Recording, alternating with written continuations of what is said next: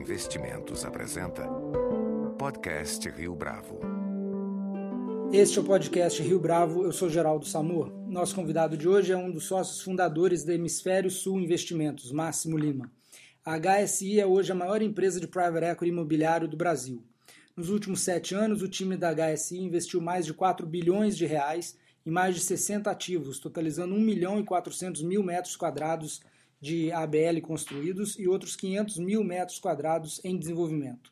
A empresa adquire e desenvolve ativos em shopping centers, galpões logísticos industriais, edifícios comerciais e loteamentos residenciais. A HSI é a continuação do trabalho que o Max começou na Prosperitas, que ele fundou em 2006 junto a dois outros ex-colegas de GP, Luciano Lewandowski e Jorge Nunes. Uma das operações mais ousadas do grupo foi a compra de ativos da Bracor, do investidor Samzel, por 2 bilhões e 200 milhões de reais em janeiro de 2011. Entre a Prosperitas e a HSI, o time liderado pelo Max já captou mais de 5 bilhões de reais no mercado internacional nos últimos sete anos para investimentos imobiliários no Brasil. Max, é um prazer tê-lo conosco. Depois de anos comprando condomínios logísticos industriais, em novembro do ano passado vocês venderam um portfólio bem grande, 35 ativos, para um consórcio formado pela Global Logistic Properties, o Canada Pension Plan Investment Board, o China Investment Corp uh, e o Government of Singapore Investment Corp. A transação de 1 bi 400 de dólares, eu imagino que tenha sido a maior da história do setor no Brasil, ultrapassando inclusive o seu recorde anterior, que foi na compra da Bracor. Dada a escala envolvida, é razoável assumir que, pela sua leitura de mercado, os preços para esses ativos no Brasil estão perto do topo? Bom, primeiro, boa tarde, obrigado por, pela oportunidade aqui de, de, falar um pouco sobre, sobre os nossos investimentos. É, na verdade, a venda do, do nosso portfólio de logística não, não foi uma venda direcionada pelo fato de nós acreditarmos que o mercado estava no topo. E sim uma venda porque, como todo fundo, você tem um ciclo de investimento e desinvestimento. Estava chegando no momento de a gente começar a pensar em desinvestir. Na verdade, é, a ideia original não era fazer uma venda privada, e sim é, uma abertura de capital da nossa empresa de logística na Bolsa de Valores. O que acabou acontecendo é que um player importante, que foi o GLP, é, entendeu que a nossa empresa era líder de mercado no Brasil e uma liderança razoavelmente folgada, tinha um interesse muito grande em ter uma presença forte no Brasil e nos fez uma oferta muito interessante, interessante o suficiente para nos fazer desistir da abertura de capital. Então não foi uma, não foi, quer dizer, sair do setor porque a gente achava que o setor estava ruim, e sim a gente recebeu uma oferta muito, muito boa, quer dizer, muito rentável para nós, e como qualquer fundo, quando sai uma oferta dessa, está na hora de, de monetizar. E que reflexão você faz sobre o ciclo de valorização dos imóveis no Brasil nos últimos anos e sobre o que ainda pode fazer os preços continuar a subir? Eu acho que os preços não vão continuar a subir. É, na verdade, a gente tem uma visão um, um pouco pessimista dos próximos anos é, no mercado imobiliário brasileiro. É, é, claramente, alguns ativos já chegaram efetivamente no topo. Você vê a valorização de prédios de escritório, principalmente em São Paulo, é, não faz o menor sentido se manterem nos patamares onde estão hoje, até porque eles estão extremamente caros e você está tendo um choque de oferta que está por vir nos próximos dois, três anos. É, com essa nova oferta entrando, é, os valores de locação vão cair, consequentemente, os valores ativos também. A gente também acredita que existe uma chance razoável é, das taxas de juros voltarem a subir no, no, nos próximos 12 meses aí. Isso também vai colocar uma pressão no, nos preços de ativos imobiliários que são intimamente ligados com o patamar de juros.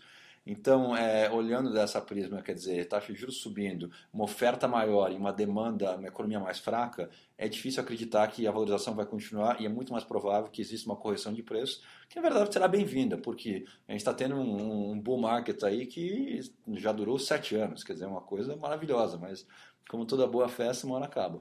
Agora, é, mesmo é, caso o mercado comece a se corrigir, uhum. sempre haverá um mercado para boas oportunidades. Né? Sem dúvida, quer Cê, dizer... Mas vocês pretendem captar um outro fundo? Vocês ainda têm dinheiro para investir? Na verdade, a gente já captou. Eu captei um fundo é, no começo aí de 2012, então uhum. esse fundo aí está com um ano é, no período de investimento, e era um fundo de 600 milhões, 650 milhões de dólares, é, do qual a gente tem um caixa aí, um, um war chest razoável para fazer transações. A gente gastou pouco desse fundo até agora, investimos aí uns 200 milhões. Então, tem 400 milhões de dólares em caixa para fazer novos negócios. Mas, de novo, quer dizer, com esse viés é, um pouco pessimista e muito conservadora. A gente prefere esperar um pouco, ver como é que o mercado se comporta do que, do que fazer muita coisa agora. E vocês estão focados em desinvestir também alguma parte do portfólio? Olha, a gente está, na verdade, a gente vem desinvestindo é, pesadamente é, desde 2010.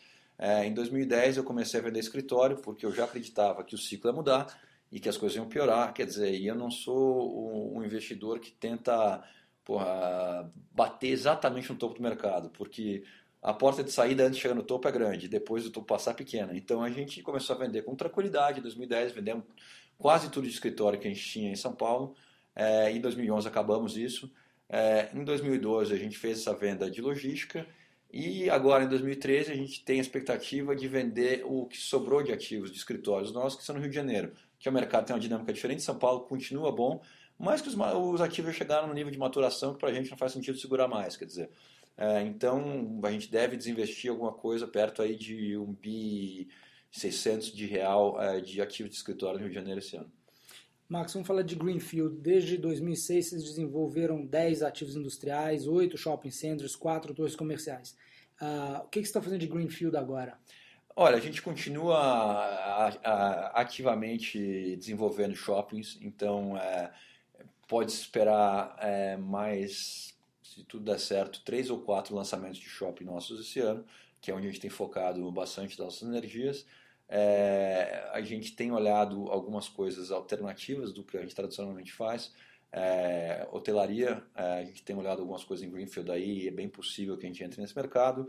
E o mercado também de, de self-storage, que é uma coisa que está começando no Brasil e que a gente vem estudando agora fazem dois anos e que com certeza durante é, algum ponto esse ano a gente deve começar essa atividade. Como é que funciona self-storage? Você constrói para um cliente que precisa de espaço de Não, na verdade ele, ele, é, um, ele é, é, aquele conceito de, de armazém para varejo, né? para pessoa, pessoa física ou, ou pequenos businesses. Você aluga boxes, na verdade, entendeu? Um box de porra, 3 metros quadrados, 10 metros quadrados, você faz uma modulação. Mas geralmente em que é, localização? Centros, centros urbanos, dentro da cidade. Dentro da cidade. É, você vai atender aquele cara que porra, mudou de apartamento e não tem onde enfiar o sofá, e uhum. vai lá alugar um box e coloca. Você vai atender aquele aquele lojista, aquele varejista pequeno que não tem escala para ter um galpão fora da cidade, uhum. mas precisa colocar o estoque dele em algum lugar, então é só colocar o estoque dele lá, entendeu?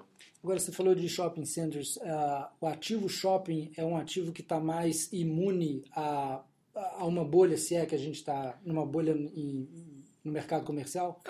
Olha, o ativo shopping, na verdade, eu não estou tão preocupado com, com a bolha. Como eu desenvolvo ele, é, para mim ele é custo-custo mesmo, uhum. não estou pagando por ele. O que preocupa em shopping é, é o comportamento da economia. Quer dizer, o, a rentabilidade do shopping está tá muito atrelada a rentabilidade do varejo. Se o lojista está vendendo, eu estou ganhando. Se ele parou de vender, eu vou perder. Então, é, a gente tem um pouco ainda de preocupação com a economia. Se eu faço, se tem alguma coisa que me tira o sono na minha carteira, me tira o meu sono é, é o comportamento macroeconômico do Brasil é, para os próximos dois anos. Quer dizer, a gente teve um ano difícil de crescimento em 2012, está com toda a cara que vamos ter outro agora, e sei lá como vai ser 2014. Então, isso preocupa um pouco. É, mas shoppings são ativos de, longa, de longo prazo, então pô, se eu pegar uns dois, três anos ruins, não me matam. É, o importante é em mercados bons, com competição não muito alta, é isso que a gente procura. Vocês operam os próprios shoppings? Sim, ou... a gente desenvolve, opera, faz a locação, tudo é verticalizado. Em que tipo de mercado geograficamente vocês estão focando para shopping, para desenvolvimento? Eu sou agnóstico à geografia, na verdade. o que eu olho são populações. Então eu preciso tipicamente aí de 300 a 400 mil pessoas no meu shopping é, com uma certa renda. Isso pode ser uma cidade de 300 mil ou um bairro que tem 300 mil não atendidos em uma grande cidade. E eu tenho os dois. Eu tenho shoppings em São Paulo, no Rio de Janeiro, como eu tenho em Rio Branco, no Acre. É, tanto faz, contanto que eu tenho uma população. É, vocês captaram mais de 5 bilhões de reais nos últimos uh, sete anos e tem alguns dos principais fundos de pensão, fundos soberanos, endowments como clientes. Você mencionou o macro agora. Como é que a imagem que eles têm do Brasil mudou ao longo dos últimos seis anos? A imagem é, mudou, foi do inferno para o céu, para o inferno de novo. Uhum. É, em 2005, quando eu comecei a fazer a primeira captação internacional, ninguém atendia o telefone. E quem atendia, me atendia era para falar como tinha perdido dinheiro no Brasil nos anos 80. Então era, era difícil captar, era duro. É, em 2006, nós pegamos a primeira leva, os mais aventureiros entraram. Em 2009, 2010, porra, o Brasil era um paraíso, todo mundo queria estar aqui. E agora o, o, o bife virou de novo. Então todo mundo falou, pô, o Brasil tá caro, a economia tá esquisita. Então, e é só olhar os fluxos de capital para isso, quer dizer, e está tá claramente escrito isso na curva. O investidor, a empolgação do investidor institucional estrangeiro para o Brasil hoje é zero. E isso é muito fruto do, do nosso, da nossa gestão macroeconômica. Você tem notícia de outras gestoras tentando fazer captação nesse momento? Tenho. É, tem várias, na verdade. E eu vou falar o seguinte: estão penando, todas. Tá muito difícil. Quem tem um track record bom e uma gestora com experiência é, já é, vai ter uma certa dificuldade, mas talvez consiga. Agora, new funds, esses, gente querendo começar, é impossível, muito difícil. É, Max, tem aquela frase conhecida que diz que em imóvel o que importa é location, location, location. Né? Você faria alguma adaptação dessa frase para a realidade brasileira? Olha, cara, em imóvel o que interessa é preço, preço, preço. Eu acho que mais qualquer coisa. Uma localização ruim pode ser boa no preço certo. É, uma localização como investimento maravilhosa, no preço errado, continua sendo um investimento ruim. Eu acho Faria Lima uma localização maravilhosa. Eu comparei um prédio lá hoje, nunca. Uhum. Então, eu acho que essa máxima location, location, location não serve. É preço, preço, preço para mim. É, é, que avaliação você faz uh, da exposição de pessoas físicas ao mercado imobiliário hoje? Muita gente está buscando fundo imobiliário. Pessoa física, cara, é, é, sempre aquele investidor menos informado no qual o institucional faz a saída. Uhum. E isso não deixa de acontecer hoje. Então, muita porcaria está saindo via fundo imobiliário. Uhum. É, na verdade, o festival de, de vamos dizer, uma, uma grande limpa de carteira. É, uhum. É, tem coisas boas? Também tem. Não é todo fundo imobiliário que é uma porcaria. Mas tem muita coisa ruim que saiu. E eu acho que é, o investidor, pessoa física, é pouco informado. Ele não entende bem como funciona o produto. Então tem um risco, de vez em quando, muito maior no fundo imobiliário, que as pessoas físicas estão tratando muito como uma renda fixa, é, do que aparece. O fundo imobiliário não é uma renda fixa. É, uhum. as pessoas têm que entender que prédios têm capex, tem vacância, tem um monte de, de fatores que diferenciam ele de uma NTN. Uhum. É, então tem que tomar um pouco de cuidado com a qualidade dos ativos que estão dentro do fundo é, antes de entrar no fundo imobiliário. Qual que é o panorama da oferta da, do novo supply de imóveis em São Paulo nos próximos anos? Olha, vai ter um oversupply enorme em escritório, isso é inquestionável. É, você tem aí perto de 600 mil metros quadrados de escritório de padrão A entrando esse ano, ano que vem, em 2015, é, por uma absorção, pô, na melhor das hipóteses, 200 mil metros por ano. Quer dizer, vai ter aí um, um aumento de vacância e uma queda de locação. É, no residencial isso já aconteceu, é só olhar o que está acontecendo com o preço de unidades residenciais em São Paulo. É, o mercado parou de absorver, ficou muito caro, e as incorporadoras ficaram com estoque muito grande e estão começando a queimar estoque para gerar caixa. Então isso está fazendo o preço é, cair e chegar num novo patamar de equilíbrio. Qual é esse patamar? Difícil de dizer ainda, mas está acontecendo.